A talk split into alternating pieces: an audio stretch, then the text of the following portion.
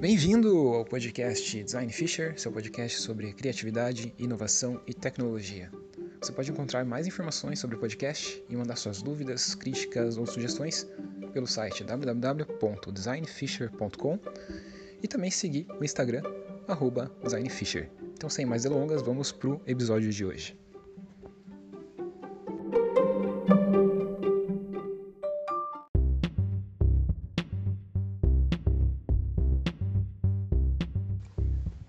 E aí, beleza? Bom, no episódio de hoje eu queria falar sobre um princípio de produtividade que se chama princípio de Pareto. Princípio de Pareto. Talvez você já tenha ouvido falar em algum momento da sua vida, mas é um princípio bem interessante, é um princípio bem útil aí quando a gente fala de produtividade, de o que, que vai dar mais resultado, né? O que, que, que você fiz, que, que se você fizer aquilo vai te trazer mais resultados. Então, por exemplo, você tem um projeto para fazer e você está com pouco tempo. Qual parte do projeto que se você fizer vai te trazer mais resultados no final, que vai, vai, ser, vai ter maior impacto no resultado final. Eu vou exemplificar isso com alguns exemplos aqui ao longo do, do, do episódio. Vou explicar para você primeiro o que é esse tal de princípio de Pareto, se você não conhece ainda. Se você conhece, também fica ligado que eu vou trazer uns exemplos bem legais aqui pra gente dar uma explorada. Mas o princípio de Pareto, basicamente, assim, se for para explicar de uma forma bem, bem simples, é, ele diz que mais, mais ou menos 80% das coisas que a gente faz não tem sentido nenhum, ou tem pouco, pouco sentido, pouco impacto. E 20% daquilo que a gente faz, ou seja, 80% é meio que useless, meio que pointless, meio que não, não tem tanto impacto, mas 20% das atividades para fazer determinada coisa vão trazer um impacto absurdo assim no resultado final, vão trazer 80% do impacto. É, então, por exemplo, eu acho que dá para citar o exemplo do, do, do, do, cara que dá o título pro princípio, né, que é o Pareto. É, o Wilfrido Pareto, na realidade, que é um italiano, né, ele que dá o, o nome do princípio. E ele basicamente, assim, durante as suas pesquisas, isso lá no final, ele percebeu que ele tinha um viés de pesquisa assim mais econômico e tal, né? E ele percebeu que 80% das terras da Itália pertenciam a 20% da população. Então você tinha 20% da população que era responsável por ter 80% das terras. Então, digamos assim, vamos, vamos parar para pensar sobre isso. Se você quer fazer uma política de conservação de terra, por exemplo, é muito mais eficiente você fazer essa política focada nesses 20% da população que é, são donas de 80% da terra do que você fazer para todo mundo, entendeu? Então já, a gente começa a ver uma aplicação aí do princípio de Pareto né, nesse exemplo. Outra coisa que o Pareto também percebeu é que ele tinha um jardim, né? E ele tinha uma plantação de vagens, de, de, de ervilhas. Né? A ervilha ela vem da vagem.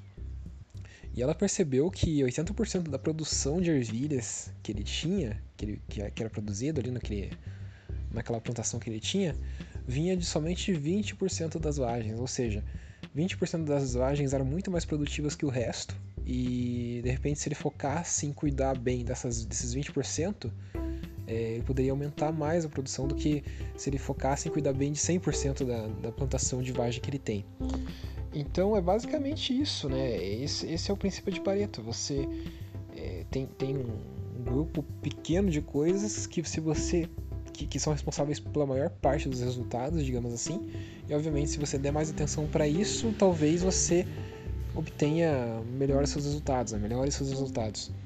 É, e aqui eu estava vendo um artigo, uma publicação na internet, que ele traz vários exemplos do princípio de Pareto aí que a gente pode encontrar no dia a dia. Então, por exemplo, um guarda-roupa. Né? A gente tem guarda-roupas em casa onde a gente coloca nossas roupas. É... Provavelmente em 80% do tempo, então imagina assim, imagina que em, 10, em, em uma semana, eu tenho uma semana. Provavelmente em 6 dias da semana a gente vai utilizar 20% das roupas que a gente tem. Então a gente pode ter, sei lá, 100 peças de roupa. É, na maior parte da semana a gente vai utilizar é, apenas 20 daquelas peças. Então, é, na realidade, é, a gente pode ter um monte de peça, mas no fim das contas a gente acaba sempre recorrendo àquelas mesmas, né? Isso é uma coisa bem fácil de perceber, né? Eu, pelo menos, falo por, por conta, por, por experiência própria. As camisas que eu utilizo, eu devo ter, sei lá, umas, sei lá, umas 20 camisetas, não sei, tô chutando 30 de repente, não sei, 30, é, vamos, vamos chutar 30. mas eu sempre tô com as mesmas 5, 6 camisetas, sabe? Então, é, 20% das roupas correspondem a, sei lá, 80, 90% do tempo que eu tô vestido, né? E isso vale para muitas coisas, né? Esse é um exemplo bem legal do, do, do Pareto que a gente pode entender assim, mas, por exemplo, tem gente que tem alguns estudos que mostram que, por exemplo, é, 80% da riqueza do mundo, da renda do mundo, está nas mãos de 20% da população. Então, isso aí seria uma aplicação do Pareto numa macroeconomia, digamos assim.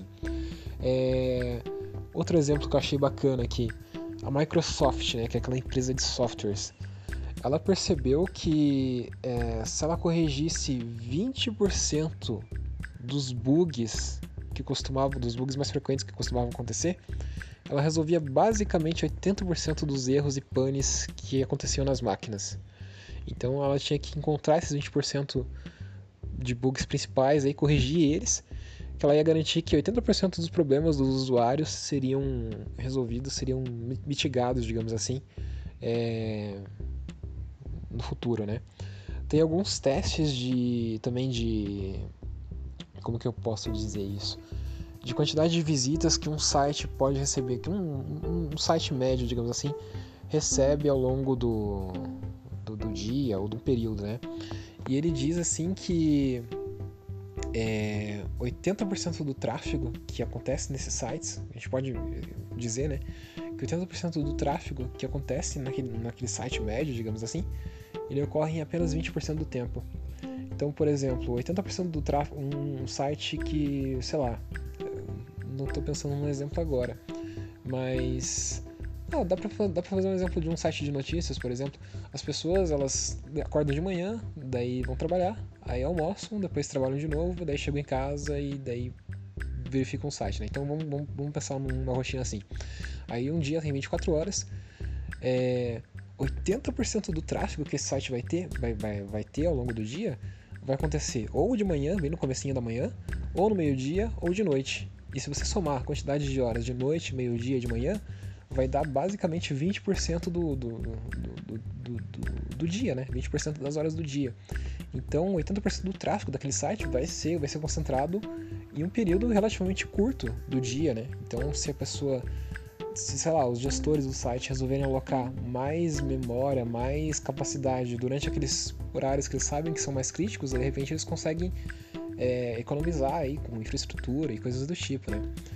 Aí tem algumas outras aplicações, outros exemplos aí do princípio de Pareto sendo aplicado em outras áreas, né? Por exemplo, no esporte, né? que eles falam que existem alguns estudos que falam que é, 20% dos esportistas, dá para aplicar isso no tênis, eu acho que 20% dos tenistas participam de 80% das grandes competições. Né? Então são basicamente sempre os mesmos ali que estão participando das grandes competições.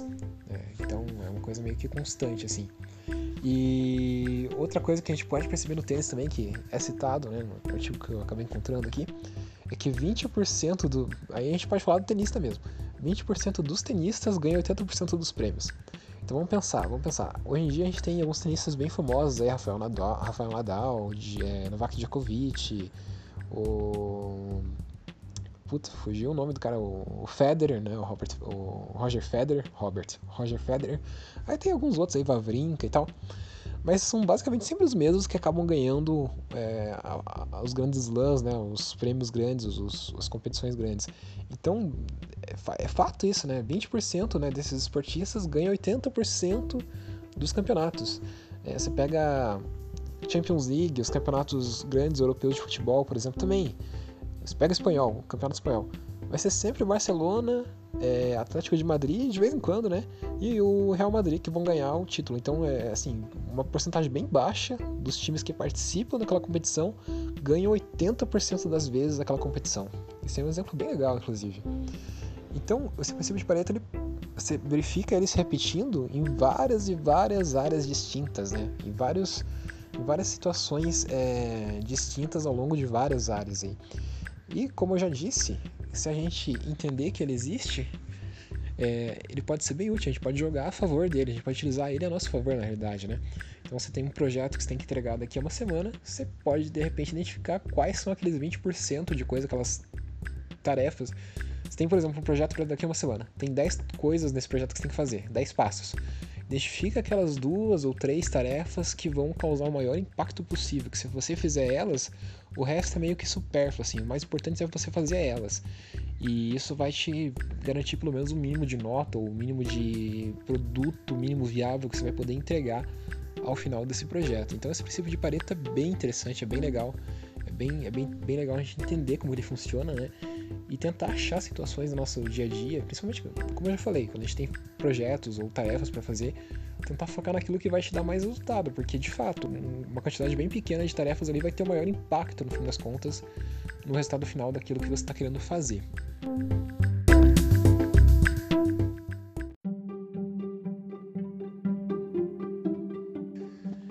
Espero que você tenha curtido o episódio de hoje. Se você curtiu, compartilhe ele com seus amigos, seus colegas, pessoas próximas. E não se esqueça de acessar o www.designfisher.com para ficar por dentro do que está acontecendo, para mandar mensagens, dúvidas, sugestões. E também de seguir o designfisher no Instagram. Beleza? Um abraço, falou, até a próxima.